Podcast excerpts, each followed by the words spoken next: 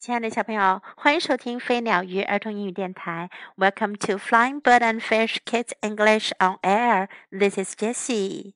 今天我们继续讲《Henry and Mudge in the Sparkle Days》的第三个故事，《亨利和玛姬闪亮的日子》。第三个故事是《Firelight》火光。On winter nights, Henry and Henry's parents and Mudge loved to take walks。冬天的夜晚，亨利和亨利的爸爸妈妈还有玛姬喜欢去散步。They loved to see the warm lights in the houses。他们喜欢去看那些房子里的温暖灯光。They loved to see the winter stars in the sky。他们喜欢看夜空中冬天的星星。 they loved to see the sparkle of the moon on the white yards.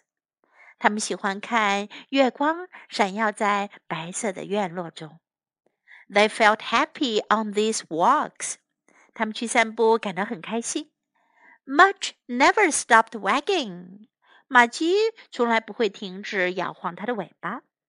one night they even saw a shooting star。一天晚上，他们甚至看见了一颗流星。Make a wish," said Henry's mother. 亨利的妈妈说：“快许个愿吧。” Henry's father wished for peace on earth.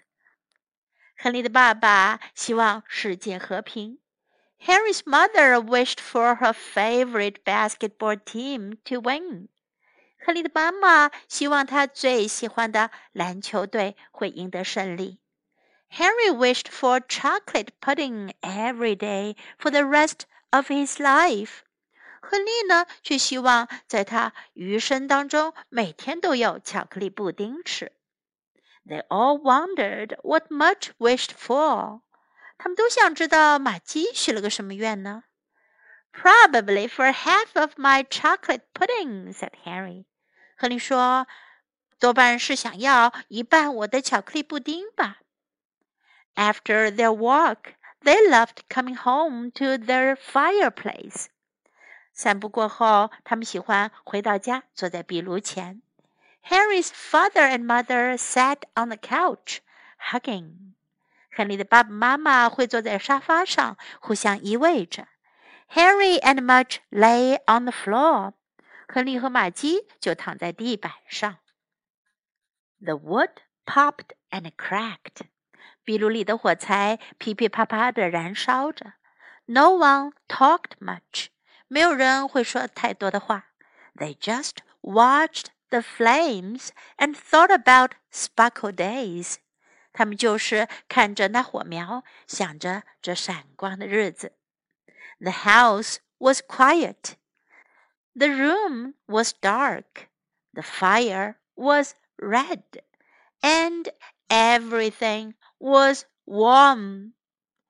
房子很安静，房间里黑黑的，火光是红色的，所有的一切都是那样的温暖。On a winter night, Henry and Henry's father and Henry's mother and Henry's big dog Mudge rested. 在一个冬天的夜晚，亨利和亨利的爸爸妈妈 还有亨利的大狗玛姬休息了，好温馨的画面呀！第三个故事很短，但是在当中我们可以学到很多有用的表达。On winter nights，在冬天的晚上，winter nights，冬天的晚上。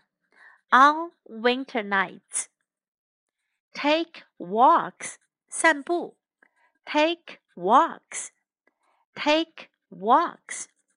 如果去散个步，我们可以说 take a walk, take a walk. In the sky，天空中，in the sky, in the sky.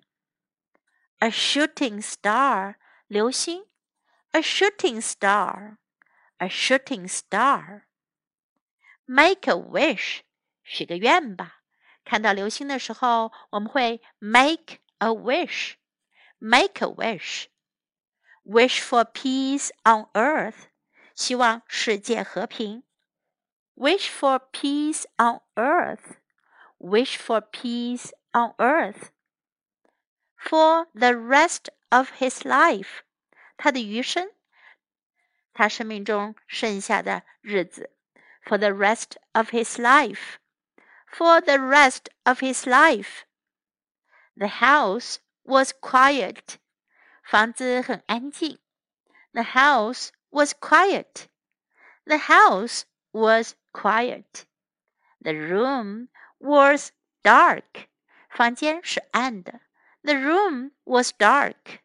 The room was dark. The fire was red. 炉火是红的。The fire was red. The fire was red. Everything was warm. 一切都那么温暖。Everything was warm. Everything was warm. Now let's listen to the story once again.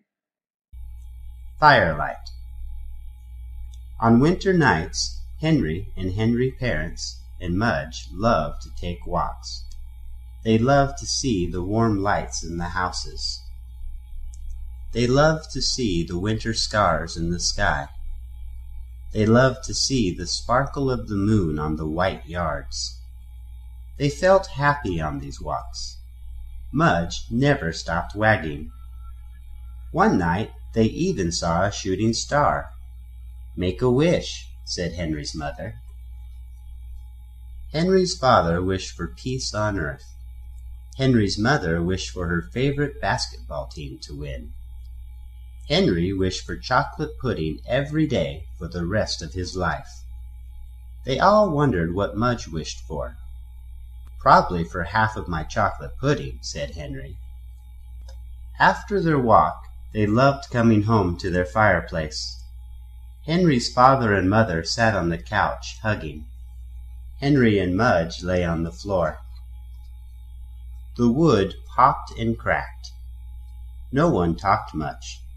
They just watched the flames and thought about Sparkle Days. The house was quiet. The room was dark. The fire was red and everything was warm. On a winter night, Henry and Henry's father and Henry's mother and Henry's big dog Mudge rested. 亨利和玛姬闪亮的日子这本书就讲完了。Hope you enjoy the stories. Thanks for listening. Until next time, goodbye.